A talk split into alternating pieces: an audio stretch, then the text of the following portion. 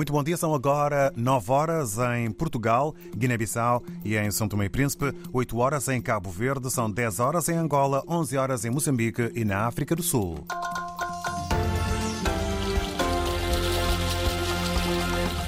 Agora temas em foco neste jornal. Mil milhões de dólares, o valor que o turismo capta para o continente africano, revela um novo estudo da Universidade Nova de Lisboa. A Agência Espanhola de Desenvolvimento vai prestar assistência às vítimas dos ataques terroristas em Cabo Delgado, Moçambique e em São Tomé e Príncipe. Está a decorrer o processo de inclusão de novos agregados familiares no programa Família. Vamos saber mais com João Costa Dias.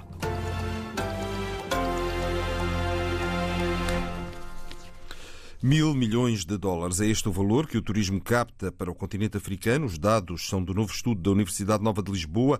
A coordenadora Alice Caetano explica que o setor do turismo tem potencial para contribuir ainda mais para a riqueza de África. Frederico Pinheiro. No turismo pode estar a chave para um maior desenvolvimento económico em África. Ele possibilita a criação de empregos, a atração de investimento para o país. Então, com certeza, é um dos principais potenciais de desenvolvimento para os países e, com certeza, também é o caso para o, o continente africano. Alice Caetano, da Universidade Nova de Lisboa, diz o que pode ser importante para o turismo captar mais dinheiro. Há desafios a esse nível. Um, por exemplo, se a gente olha para não sei, da cidade das, das rodovias ou um, acesso à, à, saúde ou à oferta cultural, etc. E um, é e claro são todos que os fatores que têm de ser melhorados. Sim. O futuro passa também pela formação de talento local. Investir também para que o conhecimento pudesse ser produzido e uh, utilizado pelos governantes. Então, por exemplo, investir aqui um, no talento local para a tomada de decisão ou investir uh, em áreas estratégicas que podem informar o turismo. Alice Caetano, a coordenadora de um estudo da Universidade Nova de Lisboa, que demonstra o potencial económico do turismo africano o jornalista Frederico Pinheiro. E por enquanto é ainda uma tempestade tropical moderada, próximo de Madagascar, mas espera-se que a Eleanor se intensifique gradualmente até amanhã, atingindo o estatuto provável de ciclone tropical. No entanto, ainda permanece muita incerteza, tanto sobre a trajetória final como sobre a intensidade do sistema, mas o Centro de Previsão francês, o Météo France, alerta os habitantes das Ilhas Mascarenhas para acompanharem de perto a evolução das previsões meteorológicas que, vão sendo precisadas regularmente nos próximos dias. E a Agência Espanhola de Desenvolvimento vai prestar assistência às vítimas dos ataques terroristas na província de Cabo Delgado, no extremo norte de Moçambique, uma garantia deixada pelo diretor da agência, Antônio Garcia, em visita, ao em visita de trabalho a Moçambique, jornalista Orfeu Salles Lisboa. E é já sem tempo a perder, garante o diretor-geral da Agência Espanhola de Desenvolvimento. Iremos a Cabo Delgado quarta, quinta, quinta-feira, também apoiar as, as instituições eh, da província eh, no desenvolvimento, por exemplo, de, de, atividades turísticas sustentáveis, também no apoio através da ajuda humanitária às povoações vítimas do, do conflito. São populações que foram deslocadas das suas zonas de residência, diz Antônio Garcia. Então, o trabalho é precisamente criar essas condições eh, eh, de desenvolvimento. O diretor-geral da Agência Espanhola de Desenvolvimento falava após ser recebido em audiência pelo vice-ministro dos Negócios Estrangeiros e Cooperação de Moçambique, Manuel Gonçalves, que em cerimônias separadas também manteve encontro com o secretário de Estado dos Negócios Estrangeiros e Cooperação de Portugal, Francisco André que, entre outros assuntos, debateu a questão do terrorismo e assegurou que Portugal vai reforçar a capacidade de resposta contra a violência extrema em Cabo Delgado. Orfeu Sá Lisboa e a Agência Espanhola de Desenvolvimento que se compromete a apoiar as vítimas dos ataques em Cabo Delgado. E decorre em São Tomé e Príncipe até ao próximo dia 26 o processo de inclusão de novos agregados no programa Família, iniciativa que visa a mitigação da pobreza extrema no país. Oscar Medeiros. Atualmente, o programa Família apoia 2.830 agregados em situação de extrema pobreza, oferecendo-lhes uma renda bimensal de 53 euros.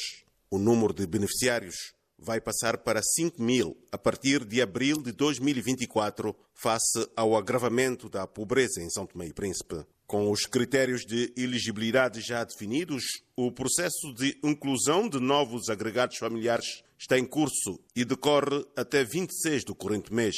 Mães solteiras em situação de extrema pobreza com crianças em idade escolar são prioritárias. Que isso não pare por aqui e prolonga para outras mães que ainda também não receberam, que possam receber e cuidar melhor dos seus filhos. Consegui pôr minha energia em minha casa, consegui ter um televisor e está aí leve, leve. Muita mãe hoje em dia depende desse dinheiro e esse dinheiro está ajudando muita mãe mesmo. Entretanto, a falta de documentação atualizada está a obstaculizar a inscrição de alguns agregados elegíveis. O ministro do Trabalho e da Solidariedade, Celso Junqueira, promete encontrar uma solução. Ainda não sabemos o universo dessas pessoas que não têm. Também irei falar com a minha colega ministra da Justiça para ver como é que se procede a situações desse tipo. São pessoas muito pobres e que têm muitas dificuldades e que dinheiro de renovação ainda é o dinheiro que faz falta para pôr alguma comida em casa. O programa Família tem financiamento garantido pelo Banco Mundial até 2027. Oscar Medeiros, em São Tomé e Príncipe, e em Cabo Verde, é lançado hoje, na cidade da Praia, o processo de privatização da empresa, da empresa CV Handling, um serviço que presta assistência ao transporte aéreo nos aeroportos e, e também aeródromos em Cabo Verde. O correspondente Carlos Santos, com mais pormenores. O governo faz saber, através de um comunicado, que a privatização da CV Handling será feita de duas formas. A primeira consiste num concurso limitado para a seleção de um parceiro estratégico que deverá adquirir uma cota de até 51% das ações. A segunda modalidade passa pela oferta pública de venda de 10% do capital social da empresa, repartidos entre os trabalhadores da CV Handling e os imigrantes. Esta é a segunda empresa a ser privatizada este ano, mas a lista é extensa e engloba empresas que atuam nos ramos da energia e dos medicamentos, conforme explica o Ministro das Finanças, Olavo Correia. Serviço Energia, Água Elétrica. Privatizar ou concessionar. Os modelos, estudos vão indicar. Segundo, uh, os portos. Portanto, o modelo de concessão ou de licenciamento. Os estudos também vão decidir. Em terceiro lugar, a uh, Emprofac, distribuição de medicamentos. Também está uh, no processo para ser uh, privatizado. Na calha para serem privatizadas estão também a Cabo Verde Telecom e a Cabnave, empresa de reparação naval. Nós temos de reestruturar essa empresa e privatizar, sendo possível, para que ela possa prestar serviço não só aos barcos que navegam nos mares de Cabo Verde diretamente, mas também a todos aqueles que passam por Cabo Verde. No início deste ano, o Governo lançou, através da Bolsa de Valores, a oferta pública de venda de 27,44% das ações da Caixa Económica, um dos maiores bancos comerciais do país. A apresentação pública dos resultados está marcada para o dia 29 deste mês. O jornalista Carlos Santos, na cidade da Praia. E João Gomes Cravinho destacou o papel de Portugal como ponte entre continentes, daí o convite da presença brasileira do G20 para participar nos trabalhos este ano, sublinhando também a parceria muito natural com os países africanos.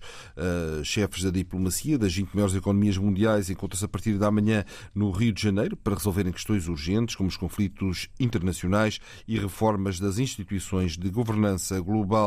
Como convidados, os ministros dos negócios estrangeiros de Portugal e de Angola, João Gomes Cravinho e Tete António, respectivamente, e também o secretário executivo da Comunidade dos Países de Língua Portuguesa, Zacarias da Costa. Ainda João Gomes Cravinho considerou que é confrangedor e preocupante a falta de debate sobre questões internacionais nos debates políticos para as eleições do próximo mês em Portugal. Opinião que é do Ministro dos Negócios Estrangeiros, João Gomes Cravinho, considera que não há tema eleitoral mais importante do que o contexto internacional de guerra e confronto de potências militares que se vive por estes dias. Penso que é muito confrangedor e muito preocupante que na nossa atual campanha eleitoral em Portugal ninguém esteja a falar daquilo que é o mais importante, que é a desagregação da ordem internacional à nossa volta. Tudo aquilo que os grandes temas que os diversos protagonistas da nossa política estão a colocar em cima da mesa, todos eles são pequenos comparados com o quadro internacional que nós temos eh, à nossa volta. Penso que temos dever, enquanto responsáveis políticos, de transmitir, convocar as nossas opiniões públicas para trabalharem com as suas lideranças políticas no sentido de encontrarem as soluções necessárias. a opinião do chefe da diplomacia portuguesa. E em Portugal, a PSP, a Polícia de Segurança Pública, vai comunicar ao Ministério Público a manifestação de ontem à noite das Forças de Segurança junto ao Teatro Capitólio em Lisboa, onde estava a decorrer o debate entre os líderes do PS e da AD para as eleições legislativas de 10 de março, em causa o facto do protesto não estar autorizado. No exterior do edifício estiveram concentrados centenas de polícias, guardas prisionais e militares da Guarda Nacional Republicana. Foi, eh, foi para ali que se deslocaram Camila Vidal depois da manifestação que tinha sido convocada para a Praça do Comércio. Foi assim durante a saída de Luís Montenegro e Pedro Nuno Santos. A polícia de serviço abriu caminho para os carros passarem e os polícias que se manifestavam não quebraram a barreira de segurança. Mas durante todo o debate, os polícias não arredaram pé da zona do Capitólio, insistindo nas palavras de ordem que já marcavam o protesto que começou horas antes, em frente ao Ministério da Administração Interna.